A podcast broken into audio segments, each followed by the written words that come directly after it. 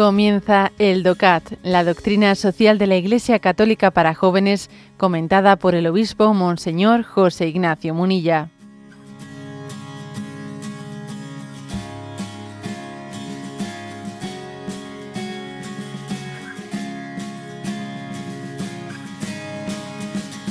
Nos toca el punto 39.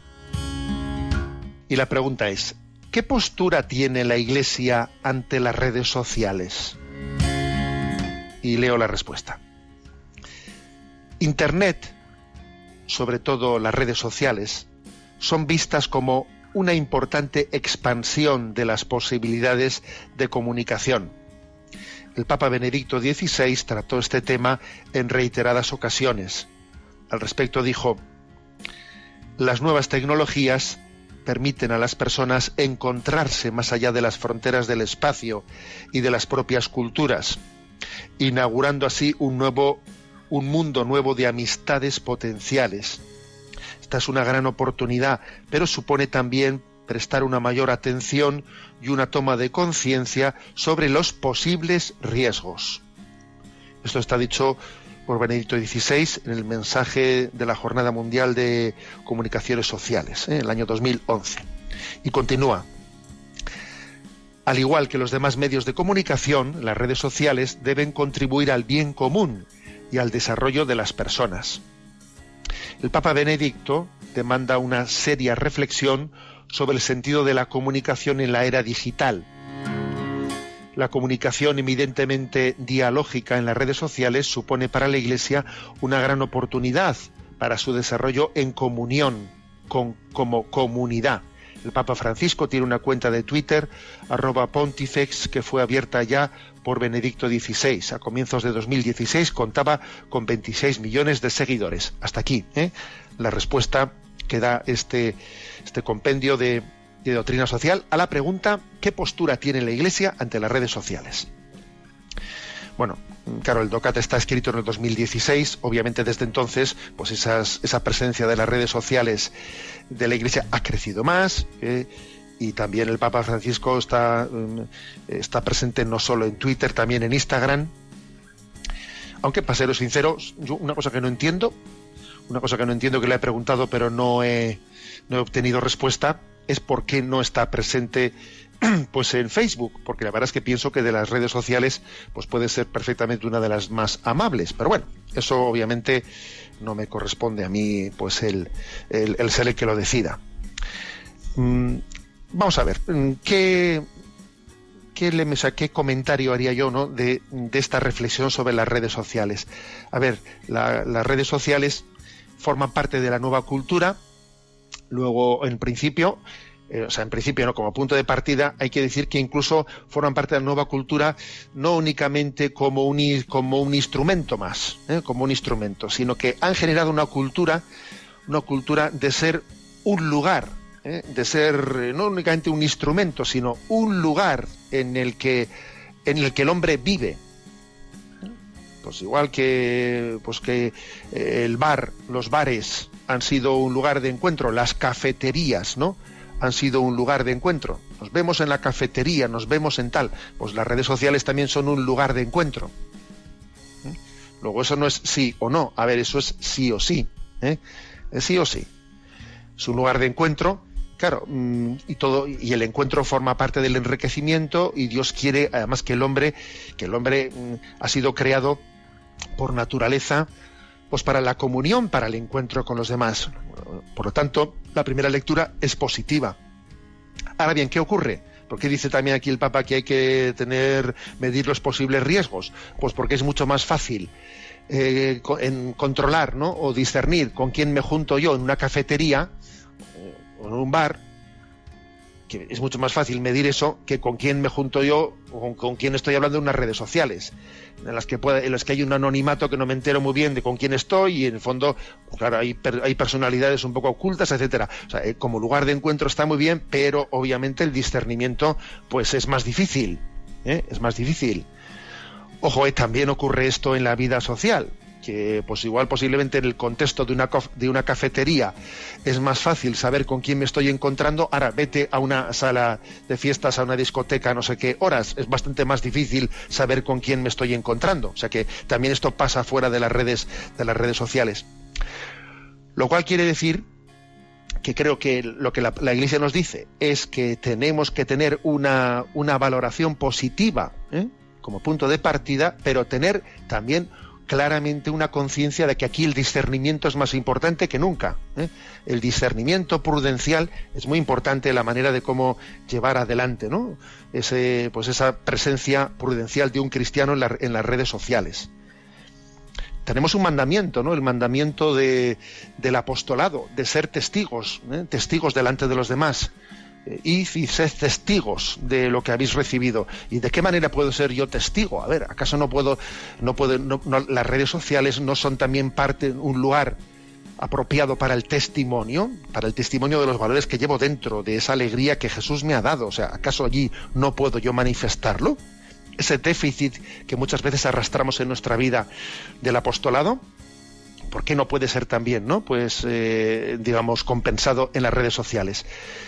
Aunque también yo diría que las redes sociales serán verdaderas, serán auténticas, estará bien discernido y bien realizado lo que yo haga allí en la medida en que sea reflejo de lo que hago en la vida diaria no digital. ¿eh? Si resulta que yo en mi vida, en mi vida ordinaria, no doy testimonio nunca de mis valores cristianos, porque estoy en una oficina no sé qué, y luego sin embargo voy a las redes sociales, a ver, eh, debe de existir un hilo, un hilo de conexión básico, ¿no? Entre mi vida no digital y mi vida digital, mi presencia digital. Lo lógico es que una sea expresión de la otra. Es un, un signo, ¿eh? un signo de autenticidad o de las cosas bien hechas. ¿Mm?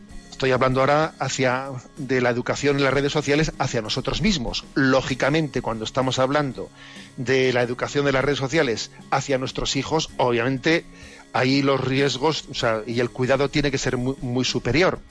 Pero me parece a mí que será muy difícil que eduquemos a nuestros hijos en que utilicen bien las redes sociales si nosotros no estamos en ellas. A ver cómo le enseño yo a un hijo a, utilizar bien las redes sociales si yo no estoy metido en ese mundo y no sé muy bien de qué estoy hablando. ¿Eh? tengo que tener la capacidad de entender del tema, de saber discernir, de compartir con mi hijo la jugada. ¿eh?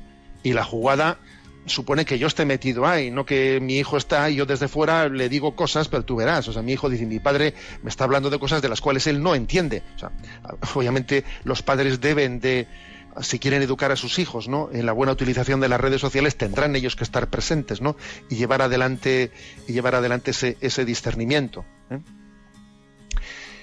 Mm, bueno, recordáis que no hace mucho en uno de los programas que aquí hice en Radio María hablé de que también las redes sociales tienen eh, específicamente cada una de ellas ciertos riesgos, ¿eh? ciertos riesgos. Y lo recuerdo brevemente en este momento de, de este punto del DOCAT, ¿no? Dije que, bueno, pues que envié a las redes sociales una especie de listado de pecados, digamos, capitales para los que es más proclive, más proclive una red social u otra, ¿no? son siete los pecados capitales, pero bueno, aquí hablemos de ocho pecados digitales.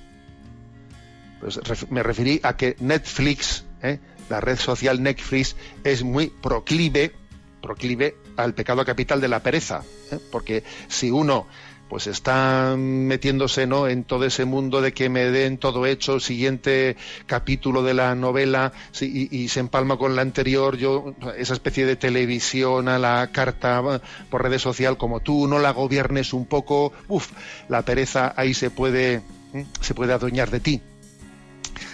En Instagram en Instagram existe un riesgo, el riesgo de la gula o el sibaritismo, porque sí, porque se cuida un poco la imagen de una manera en la que si uno, si uno llega eh, pues a hacer de la imagen casi la vanidad puede estar pues eso no fotografío todo perfecto todo maravilloso la fotografía fotografío todo lo que eh, voy a un restaurante y todo tengo que estar mostrando las fotos maravillosas de todo eh, ojo también esa especie de, de gula de sibaritismo mm, es un riesgo El mundo de Facebook, el mundo de Facebook, yo me referí especialmente al riesgo de la envidia.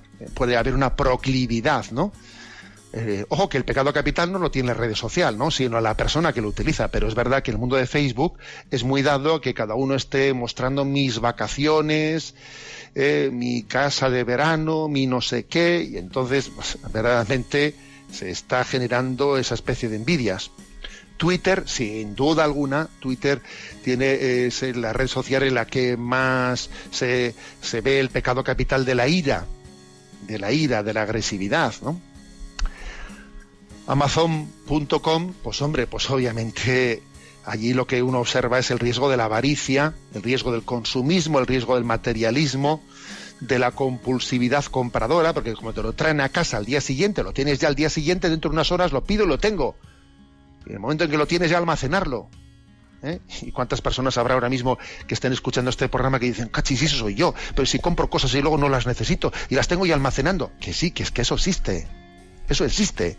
Y muchas teletiendas que estamos viendo por ahí, ¿no? Si, detrás de las teletiendas muchas veces se está escondiendo eh, pues una compulsividad en la compra. Y la red social de Tinder se caracteriza especialmente por la tendencia a la lujuria, ¿eh? a la lujuria, pues que pues que está continuamente insinuando contactos, etcétera.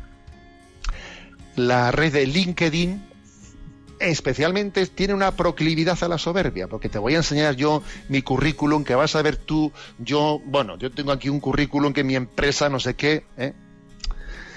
y WhatsApp, pues WhatsApp tiene el gran riesgo de ser transmisor del chisme, ¿eh? del chisme, y de, y de los comentarios que como yo como yo lo he reenviado, ¿sabes? Como yo eh, yo te lo mando como me lo han mandado, pues ala, parece que yo no soy responsable de haber estado difundiendo chismes, sospechas y tonterías, ¿no? A ver, obviamente no son las redes sociales las que tienen estos pecados digitales, ¿eh? Las tienen las personas que las utilizan, pero es verdad que cuando uno entra en un sitio suele ser bastante fácil que se contagie de, vamos, mm, de lo que mayoritariamente, de los valores que mayoritariamente se están viviendo en, esa, en esas redes sociales. Con lo cual tiene que haber una educación de, de ascesis interior, pues, pues importante.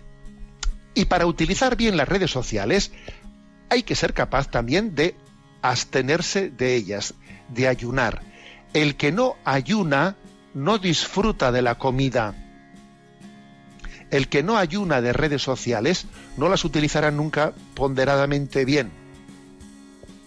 Si me permitís la bromita, la bromita, ¿no? Ya dice el Evangelio, y dejaron las redes, y dejando las redes le siguieron. Eh, los apóstoles también dejaron las redes para seguir a Jesús. Es que también para seguir a Jesús hay que saber ayunar de las redes sociales. Las redes sociales serán un instrumento y un lugar ¿no? de evangelización, pero ojo, el que no sabe ayunar, no sabe disfrutar. El ayuno y la buena utilización de las cosas suele, suele ser como la cara y la cruz de una, de una misma moneda, ¿no? Bueno, estos son así como así comentarios que se me ocurren, ¿no? A costa de este de este punto 39. Aquí se nos se nos ofrece también una frase de la Comisión de Medios de Comunicación de la Conferencia Episcopal Española que dice: "La Iglesia pondera los bienes incalculables que el recto uso de los medios de comunicación aporta diariamente a la comunidad, sin olvidar tampoco los daños morales y sociales de las mismas proporciones que genera su manejo irresponsable. O sea, digamos las dos cosas, ¿eh? Digamos las dos cosas. Dice, bienes incalculables y daños morales de las mismas proporciones. Incalculables también, ¿eh? Las dos cosas son incalculables, los bienes que pueden derivarse y los males que pueden derivarse. Eh, a mí me parece bien que la Iglesia tenga la capacidad de decir esto. ¿eh? Y no únicamente subrayo un aspecto positivo. A ver, hay que subrayar los aspectos positivos y negativos, porque tenemos que vivir en verdad. Bueno, me he alargado un poco en el comentario, disculpad.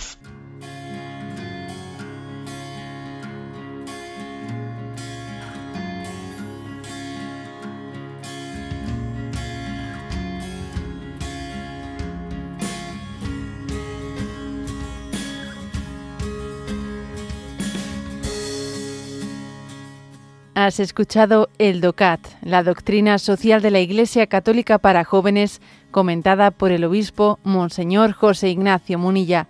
Encuentra todos los audios en radiomaria.es.